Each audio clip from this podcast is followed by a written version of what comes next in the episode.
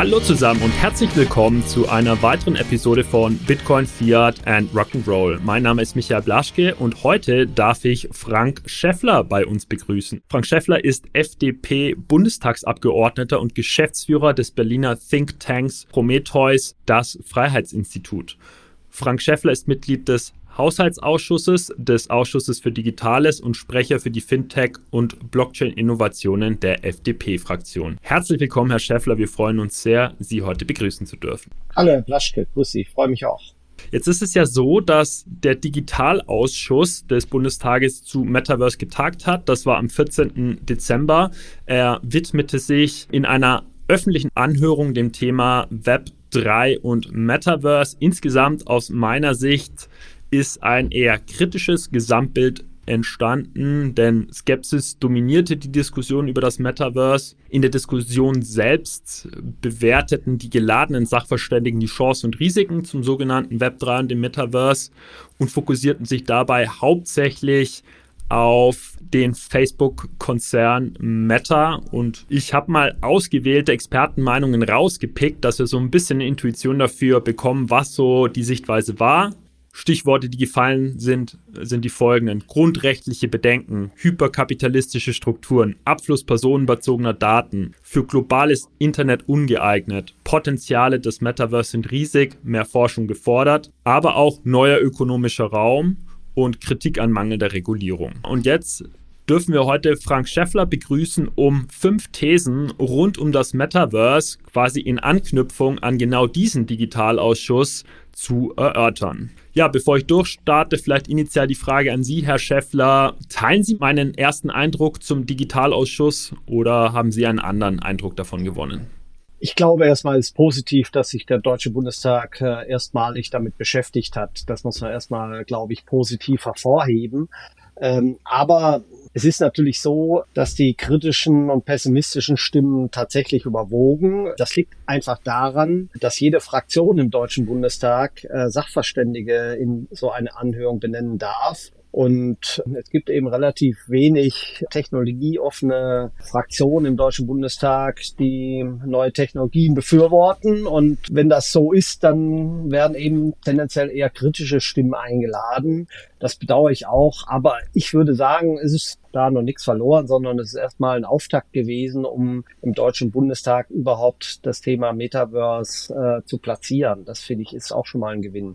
Dann tauchen wir ab in unsere fünf Thesen rund um das Metaverse. Die erste haben wir quasi schon vorweggenommen. These Nummer eins: Der Digitalausschuss hat ein zu kritisches Gesamtbild ergeben. Würden Sie mir da zustimmen, Herr Schäffler? Ja, absolut. Das ist eigentlich vom Gesamtbild hier ja fast schon typisch deutsch bei dem Thema. Äh, erstmal die Bedenken in den Vordergrund zu rücken, ohne die Chancen zu sehen. Ich glaube, wir wissen alle noch nicht, was sich im Bereich Metaverse durchsetzen wird. Wird es zentral, wird es dezentral ausgelegt sein? Wie wird Web3 tatsächlich sich weiterentwickeln? Das wissen wir heute alles noch nicht. Ich glaube, da liegen riesige Chancen in unterschiedlichen Bereichen, nicht nur im Bereich der Spieleindustrie, sondern auch im Bereich ja, von generell in der Arbeitswelt, wenn es darum geht, äh, Dinge auszuprobieren, Dinge zu testen, da glaube ich, ist das ganze Thema Virtual Reality äh, ein Riesenthema und das wird kommen. Das bin ich sehr sicher. Ja, also ich vergleiche ja die ersten Tage des Metaverse immer gerne mit den Anfängen der Luftfahrt oder des Internets. Wenn wir uns aus heutiger Perspektive ansehen, wie Menschen anfangs versucht haben zu fliegen, ja, da können wir nur schmunzeln. Und so werden wir auch in 30 Jahren darüber schmunzeln, wie wir heute versucht haben, virtuelle Räume zu gestalten. Ja, es braucht seine Zeit, es ist ein super ambitioniertes Projekt, aber der Shift von 2D zu 3D im Erleben äh, digitaler Inhalte ist aus meiner Sicht eigentlich unvermeidlich. Deswegen, ja, stimme ich Ihnen zu dazu, dass der Digitalausschuss aus unserer Sicht in dem Fall ein zu kritisches Gesamtbild ergeben hat. Kommen wir zu unserer zweiten These. Meine größte Sorge ist ja so ein bisschen, dass die Öffentlichkeit vor lauter schwammiger Definitionen rund um das Metaverse verwirrt ist, was das Metaverse eigentlich ist und welchen Nutzen es für sagen wir mal, die deutsche Gesellschaft bringen kann. Ich hatte auch den Eindruck, dass im Digitalausschuss unterschiedliche Definitionen angewendet wurden. Deswegen meine These 2, jeder versteht etwas anderes unter dem Begriff Metaverse. Das glaube ich auch. Also äh, die Begrifflichkeit ist ja noch nicht so ganz äh, definiert. Ähm, Facebook hat den Begriff ja quasi jetzt okkupiert und in den Firmennamen übernommen und suggeriert uns ja das, was Facebook jetzt macht, ist Metaverse. Aber das ist natürlich nur eine Spielart, die sich ja eventuell durchsetzt oder die auch einen gewissen Marktanteil vielleicht erreichen wird. Aber es gibt natürlich eine Fülle von äh, dezentralen Lösungen und andere Big Tech Unternehmen haben ja auch Lösungen präsentiert, das heißt, wo man das jetzt letztendlich abgrenzt und so, das ist, glaube ich, noch nicht abschließend geklärt. Ich glaube, dass die eigentliche Chance darin liegt, eine dezentrale Lösung generell zu etablieren. Das ist eigentlich die große Chance, die jetzt rund um die Blockchain-Technologie da vorhanden ist. Und das, ich glaube, da haben wir als Europäer auch Riesenchancen, denn wir haben ja relativ hohe Datenschutzstandards und ich glaube, da kann man durchaus auch in Europa, wenn wir das recht, rechtzeitig und richtig machen, auch so die Weichen stellen, dass sich das eben dezentral durchsetzt und eben nicht die globalen Player sich erneut äh, am Markt durchsetzen. Das ist zumindest meine Hoffnung. Warum wünschen Sie sich denn eine dezentrale Architektur für das eine oder die vielen Metaverse-Welten. Ja. ja, aber ich glaube, äh, das ist, das ist ja generell so bei der DLT-Technologie, dass wir die Souveränität eben beim Einzelnen lassen wollen, äh, dass eben nicht Datensammelstellen, Datenkraken irgendwo entstehen, sondern dass das die Souveränität eben beim Einzelnen verbleibt. Das entspricht auch meinem Freiheitsverständnis ja, derjenige, der äh, Daten freigibt, der muss das äh, aktiv und freiwillig tun. Das macht er jetzt zwar auch, aber eben in einem Prozess, der eben nicht so überschaubar ist für den Einzelnen. Und äh, ich verspreche mir eben durch die Dezentralität, ja, dass eben die Souveränität eben beim einzelnen Konsumenten, beim Verbraucher liegt. Ja, jetzt sind wir ja noch beim Begriffsverständnis Metaverse. Ähm, ich verstehe darunter eben den Übergang der digitalen Welt von flachen Inhalten zu immersiven Erfahrungen. Äh, jetzt kann man streiten, ob die Arbeitsdefinition hilfreich ist. Was ist denn Ihre Intuition oder Ihre Arbeitsdefinition in Ihrer täglichen politischen Arbeit? Naja gut, äh, so groß so eine große Rolle spielt das Metaverse meiner täglichen Arbeit zurzeit noch nicht. Ich würde mich da durchaus anschließen. Ähm, ich habe ja in einer ihrer vorigen Ausgaben von Bitcoin, Fiat und Rock'n'Roll ihre Definition auch schon mal vernommen. Ich fand das eigentlich ganz eingängig, ja, dass man eben aus dieser zweidimensionalen Dimension äh, in eine dreidimensionale übergeht. Das finde ich eigentlich ganz, ganz einleuchtend. Gut, dann schlage ich vor, ziehen wir mal weiter, nicht nur über die Wahrnehmung des Metaverse im Bundestag und über die Begrifflichkeit, sondern am allerwichtigsten zum Warum. Wofür braucht die Gesellschaft das? Wofür brauchen Unternehmen Metaverse-Technologie? Ich persönlich glaube, dass Unternehmen und Bürger von der Technologie profitieren können, wie von jeder Technologie, wenn sie richtig umgesetzt wird und stelle daher die These in den Raum, These Nummer drei, Metaverse-Technologie bietet wertstiftende Anwendungsfälle. Schließen Sie sich da an? Absolut, absolut. Das ist ja der eigentliche Antreiber, ja. Also wenn es nur just for fun wäre und keinen Nutzen stiften würde, würde es nicht existieren und würde sich auch nicht weiterentwickeln, sondern ganz im Gegenteil, das hat natürlich einen Nutzen. Im Spielebereich kennen wir das ja schon länger. Deshalb ist das natürlich auch der Bereich, der zu Beginn jetzt am stärksten geboomt ist. Aber Büroanwendung klassischer Art. Ja, ich sagte vorhin schon, ähm, das Testen von Operationen, von generell von Versuchen über diesen Bereich, das glaube ich, äh, sind Bereiche, da ist der Fantasie kein Ende gesetzt, sondern überall da, wo man eben nicht ja real sein kann, aus, aus räumlicher Distanz zum Beispiel heraus, äh, wo man Dinge testen können muss, äh, wo man Dinge ausprobieren muss, berufliche Art oder auch im ehrenamtlichen Bereich, da kann das aus meiner Sicht Anwendung finden. Ja, und äh, es wird ja in Teilen auch schon gemacht. Ja, ich, ich habe mir vor, vor glaube ich, vor einem Jahr oder vor zwei, nee, schon vor zwei Jahren auch mal äh, so eine VR-Brille äh, besorgt und ich war ehrlich gesagt relativ schnell davon überzeugt, dass das ja auch persönlich in ein paar Jahren einen Nutzen stiftet, wenn man kommuniziert, wenn man mit anderen in Kontakt tritt oder wenn man sich selbst organisieren will, das hat mich eigentlich sofort überzeugt. Und ich glaube, deshalb wird es auch kommen. Was noch ein bisschen problematisch ist, ist das Handling der Brillen oder nicht das Handling, sondern äh, das, das optische der Brillen. Die sind jetzt noch ein bisschen globig und ein bisschen äh, unstylisch. Aber da wird sich in den nächsten Jahren mit Sicherheit auch viel tun. Also ich stimme Ihnen dazu. Wir sind uns auch bei dieser These einig, dass es dass Metaverse-Technologie wertstiftende Anwendungsfälle bietet. Wir haben jetzt äh, über die insbesondere aus der Perspektive der Bürger gesprochen. Da ich unter Unternehmensberatung arbeite, ist mein erster Gedanke natürlich zuerst bei den Unternehmen. Und ich glaube, da kann Metaverse-Technologie helfen, sowohl das Kerngeschäft etablierter Unternehmen zu stärken. Ich denke da an das Industrial Metaverse, also eine Siemens äh, kann durchaus oder ein deutscher Autobauer kann durchaus diese Technologie einsetzen, um Geschäftsprozesse zu stärken, aber bietet deutschen Unternehmen auch die Möglichkeit, das Kerngeschäft zu erweitern, indem man halt ein Player im Metaverse selber wird. Ja, und ein Musterbeispiel, was mir da immer wieder gerne einfällt, sind Flughafenbetreiber, die Flughäfen virtuell abbilden können, um so den Flughafen effizienter und effektiver äh, steuern zu können. Ja. Genau, oder wenn ich Menschen etwas zeigen will, ja,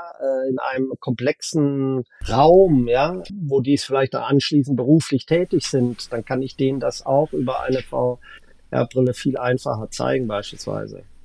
Die Schlüsselfrage bei der Diskussion oder bei dieser These ist einfach immer, wird der Anwendungsfall, den man gerade im Sinn hat, unter dem Label Metaverse überhaupt subsumiert? Also wenn man zum Beispiel eine App hat, die einen äh, durch den Flughafen leitet, äh, die einem quasi auf dem Bildschirm sagt, mit einem Pfeil geh jetzt links und rechts, ist das Metaverse.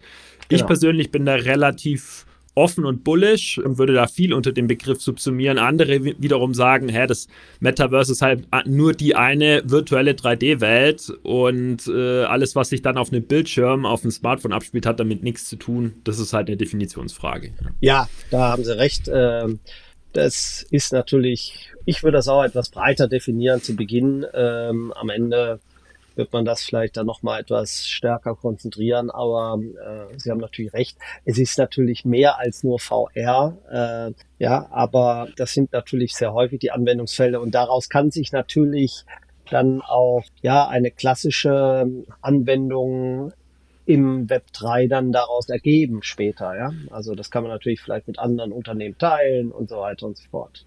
Gut, dann schlage ich vor, ziehen wir weiter zur nächsten These. Jetzt haben wir ja heute das Glück, einen Bundespolitiker bei uns begrüßen zu dürfen. Und Regulierung ist ja eine der vornehmsten Pflichten und Aufgaben der Politik. Aus meiner Sicht, These 5, muss Metaverse-Regulierung bereits jetzt erarbeitet werden, um dann eben in den nächsten fünf bis zehn Jahren bereit zu sein, damit vielleicht dieses Mal die Regulierung vor der Welle ist und nicht der Welle hinterher hechelt. Würden Sie mir dazu stimmen?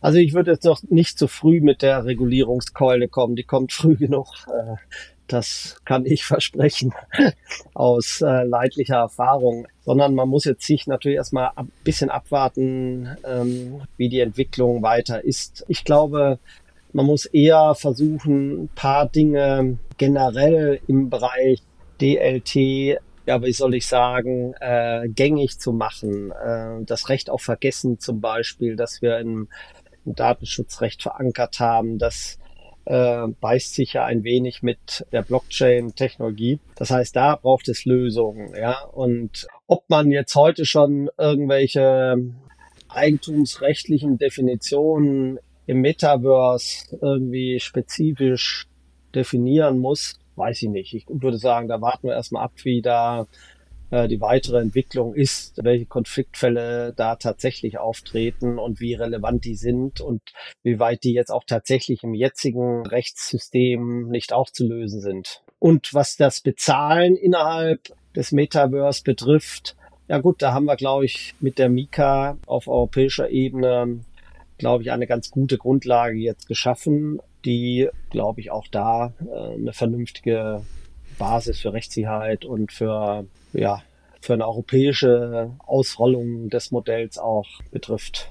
Gut, also ich höre aus Ihrer Antwort so ein bisschen, dass das Thema Metaverse im Bundestag über den Digitalausschuss hinaus noch keine größere Rolle spielt und die Regulierungsarbeit ähm, im Sinne von Entwürfen von Gesetzesvorlagen so noch nicht in Arbeit sind. Nee, nee, das ist nicht. Ähm, Sie haben recht, das hat den Digitalausschuss jetzt beschäftigt, aber ansonsten spielt das noch keine Rolle. Es spielt natürlich Generell, was äh, das Thema Bezahlvorgänge betrifft, da hat es natürlich eine Relevanz. Und da hat Finanzminister Lindner ja äh, mit der ertragssteuerlichen Behandlung äh, von Kryptoassets auch ein BMF-Schreiben herausgegeben, was, wie ich finde, große Rechtssicherheit geschaffen hat, was, glaube ich, auch ja für, unseren, für unser Land, für unseren Standort in Deutschland auch sehr, sehr gut ist. Gut, dann stellen wir fest, bei dieser vierten These sind wir uns uneinig. Ihrer Meinung nach muss eine Metaverse-Regulierung jetzt noch nicht erarbeitet werden. Die kommt früh genug, wenn ich sie richtig verstehe. Ja, das, die muss jetzt nicht auf Vorrat erarbeitet werden. Nein, nein, nein. Gott sei Dank, weil ich glaube auch, dass es im Prinzip ganz gut ist, wenn am Markt die Dinge auch erstmal ausgetestet werden. Äh, denn Politik, wenn sie mit Re Regulierung im vorauseilenden Gehorsam beginnen würde, dann würde ich denken, gibt es viel zu wenige, auch in den Ministerien, ähm, die sich mit diesen Fragen auch vernünftig auskennen. Und dann kommt meist nichts Gutes raus.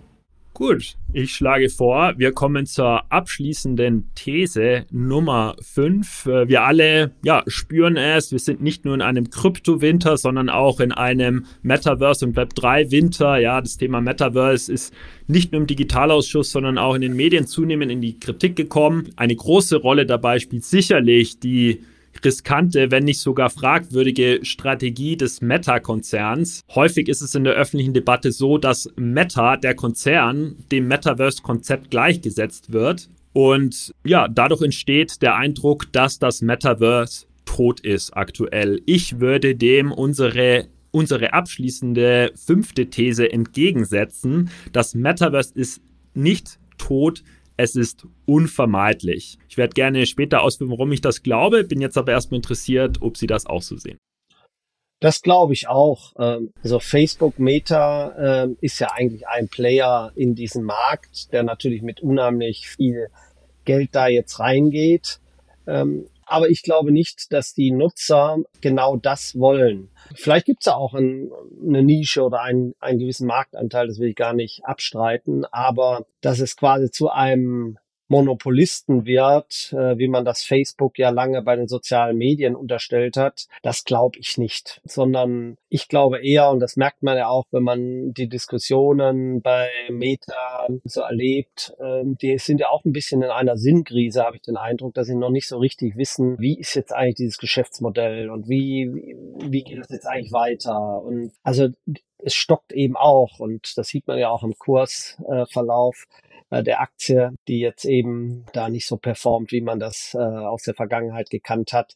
Also ich bin da eher optimistisch, dass der, ja, das letztendlich auch ein Kampf um die Ideen ist, was sich dann am Ende durchsetzt. Und das ist natürlich eher, das wie immer, ähnlich wie in der Politik, äh, ist immer ein, ein Kampf zwischen Zentralität und Dezentralität. Ja, der, es gibt immer einen, einen Trend zur Zentralität. Und das gibt's da natürlich auch, weil das auf den ersten Augenblick erstmal einfacher erscheint und, und vielleicht auch preiswerter. Aber ähm, auf den zweiten Blick äh, stimmt das natürlich nicht, sondern es birgt eben große Gefahren, auch was Sicherheit und so weiter betrifft, was Datenschutz betrifft, äh, was generell Kosten betrifft. Und deshalb glaube ich, gibt es gute Chancen in diesem Bereich auch dezentrale Lösungen zu platzieren, weil die haben eben auch die Möglichkeit, naja, wenn sie auf der gleichen äh, Plattform, also auf der gleichen ähm, Blockchain stattfinden, dass sie dann auch ja ihre ja, dass man auch die, die Dinge eventuell mitnehmen kann, ja, die Avatare mitnehmen kann, die das Geld mitnehmen kann, äh, was man im einen eingesetzt hat, dass man das im anderen Bereich einsetzen kann. Und ich glaube, dass diese, diese Austauschbarkeit, ähm, das ist eigentlich der eigentliche Charme, ähm, den äh, das Metaverse am Ende ausleben wird. Und dann gibt es natürlich Nischen, ja, Microsoft, wenn Sie sagen, die gehen mehr in den in den Büroalltag, andere gehen vielleicht mehr in den Spielebereich. Da kann es natürlich wird es vielleicht auch zentrale Lösungen geben. Aber ich glaube, es wird nicht ein das eine oder das andere geben, sondern ich glaube, es wird parallel stattfinden und ich habe die Hoffnung eben, dass die dezentralen Lösungen da eine erhebliche Rolle spielen werden. Jetzt ist der Begriff Austauschen gefallen. Damit meinen Sie die Interoperabilität, wenn man so möchte, genau. quasi die Transferierbarkeit von digitalen Währungen, digitalen Gütern zwischen unterschiedlichen Metaverse-Plattformen. So habe ich das gemeint. Ja, ich bin einfacher Betriebswirt, sorry, äh, bin da. Kein Problem. ja, genau, das habe ich gemeint, ja, dass man, äh, dass man äh, Dinge mitnehmen kann in eine andere Plattform, ja, aber die wiederum auf der gleichen äh, Blockchain basiert. Klasse, dann bin ich erstmal froh, dass wir uns bei vier von fünf Thesen einig sind, auch bei dieser letzten, nämlich, dass das Metaverse nicht tot ist, sondern vielmehr unvermeidlich. Ich höre raus, dass Sie eine ja, dezentrale Landschaft und offene Metaverse-Plattformen begrüßen würden, um unter anderem Interoperabilität zwischen genau diesen unterschiedlichen Welten zu gewährleisten, sodass die Wähler und Wählerinnen oder ja, wir alle als Nutzer des Metaverse unsere digitalen Güter und Währungen beliebig teleportieren oder mitnehmen können zwischen den unterschiedlichen Welten. Jetzt hatte ich ja anfangs großspurig versprochen, auch meine Begründung noch mitzugeben, warum das Metaverse unvermeidlich ist. Mein Argument ist einfach, dass diese Form ähm, des Konsumierens digitaler Inhalte in unserer DNA liegt. Äh, ich will damit sagen, dass wir als Menschen uns genauso entwickelt haben, dass wir unsere Welt durch Ich-Erfahrungen in räumlichen Umgebungen verstehen und wahrnehmen. Denn so interagieren und erkunden wir, so speichern wir Erinnerungen ab und bauen unsere mentalen Modelle auf, so gewinnen wir Weisheit und entwickeln Intuition. Mit anderen Worten, im Metaverse geht es eben darum, unsere natürlichen menschlichen Fähigkeiten, wie wir sie in der realen Welt täglich ausleben, auch im digitalen Raum nutzen. Also warum sollte denn die Entwicklung unserer Interaktion mit Computern jetzt 2D bei Bildschirmen aufhören? Warum sollte die sich nicht so weit entwickeln, dass sie ist wie in der Realität, nämlich 3D? Ja, das ist mein Argument, warum es unvermeidlich ist. Ich würde einfach argumentieren, dass dieser erste Versuch jetzt, der von den Medien aufgegriffen würde, nämlich der erste Versuch des Meta-Konzerns, äh, überhaupt nicht repräsentativ dafür ist, wie relevant das Thema ist. Ja, das sehe ich genauso. Das ähm, ist auch meine Meinung. Also wie gesagt, das ist nur ein Ausschnitt. Ähm, Meta investiert jetzt halt da Milliarden in diesen Bereich. Und da wird natürlich auch irgendwas rauskommen. Ähm, aber ob das äh, Herr Zuckerberg dann am Ende ernten kann, was er da investiert hat, oder ob das dann ganz andere dann ernten, was er da gepflanzt hat, das wird sich zeigen. Ja.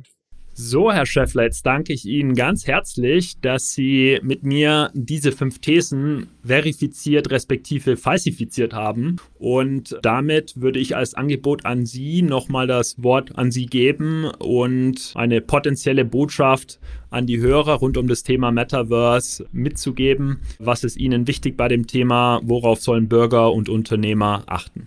Ja, ich bedanke mich erstmal für die Einladung. Äh, ich finde, äh, das will ich hier auch mal sagen. Äh, Bitcoin 4 und Rock'n'Roll ist ein toller Podcast, äh, den ich auch sehr gerne höre. Ähm, insbesondere beim Autofahren kann man den sehr schön hören. Und ja, das Entscheidende ist, glaube ich, äh, der Übergang zum Web 3, also zu einer dezentralen Lösung, im Internet, weg von den Großen hin zu den Kleinen. Ich glaube, das ist eigentlich die wirkliche Botschaft und auch das Neue. Und das schafft eigentlich neue Freiheitsgrade für uns alle. Und das ist eigentlich das Entscheidende jetzt an der Stelle. Also wir haben immer früher geglaubt, oh, die großen Datenkraken, die werden immer mächtiger, immer mächtiger. Nein, äh, jetzt gibt es eine Gegenbewegung, die genau äh, das, das andere will. Und äh, ich glaube, da gibt es große Chancen und äh, darauf sollten wir uns freuen. Dann äh, bedanke ich mich für Ihre Zeit, wünsche Ihnen einen schönen Abend und äh, freue mich auf ein potenziell nächstes Interview. Gerne. Schönen Abend. Ihnen auch. Achtung, Disclaimer. Die Inhalte spiegeln die private Meinung der Hosts wider, dienen ausschließlich der allgemeinen Information und stellen keine Anlageberatung oder Kaufempfehlung dar. Es gilt, do your own research, informiert euch, bevor ihr Investments tätigt.